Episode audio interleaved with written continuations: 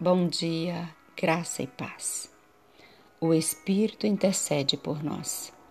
Aquele que sonda os corações sabe qual é a mente do Espírito, porque, segundo a vontade de Deus, é que ele intercede pelos santos. Romanos 8 e 27. Só temos um meio de acesso a Deus. Nossas orações só podem chegar até Ele através de um nome, o do Senhor Jesus nosso Salvador. Seu Espírito tem de inspirar nossas petições. Nenhum fogo estranho devia ser usado nos incensários que eram movidos perante Deus no santuário. Assim, o Senhor mesmo tem de acender em nosso coração o desejo ardente para que nossas orações possam ser aceitas por Ele. O Espírito Santo, no mínimo, precisa fazer intercessões por nós com gemidos inexprimíveis. Profundo senso de nossa necessidade e grande desejo por aquilo que pedimos devem caracterizar nossas orações, pois do contrário, elas não serão ouvidas.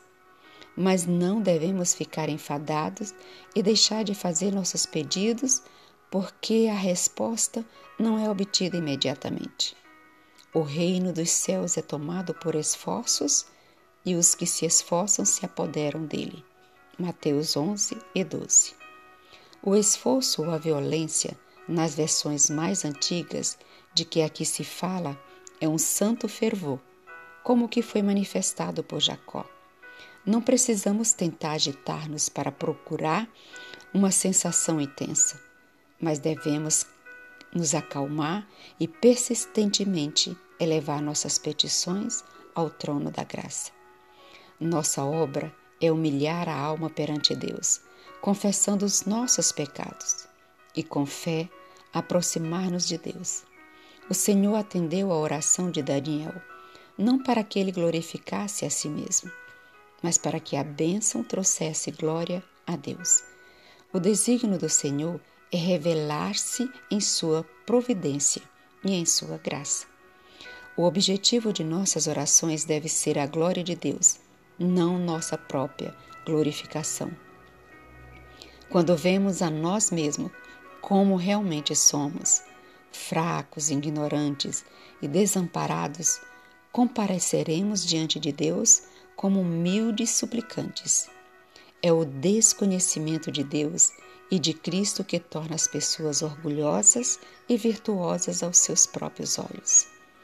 A infalível indicação de que o homem não conhece a Deus reside no fato de achar que por si mesmo é grande ou bom.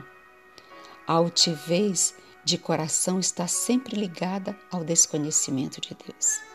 É a luz da parte de Deus que manifesta a nossa ignorância e miséria quando a glória divina foi revelada a Daniel, ele exclamou: O meu rosto mudou de cor e se desfigurou, e não retive força alguma. Daniel 10, verso 8. No momento em que ver a Deus como ele é, o humilde investigador terá o mesmo conceito de si mesmo que Daniel teve. Não haverá nenhuma exaltação da alma para o lado da vaidade mais profundo senso da santidade de Deus e da justiça de seus preceitos. Amém.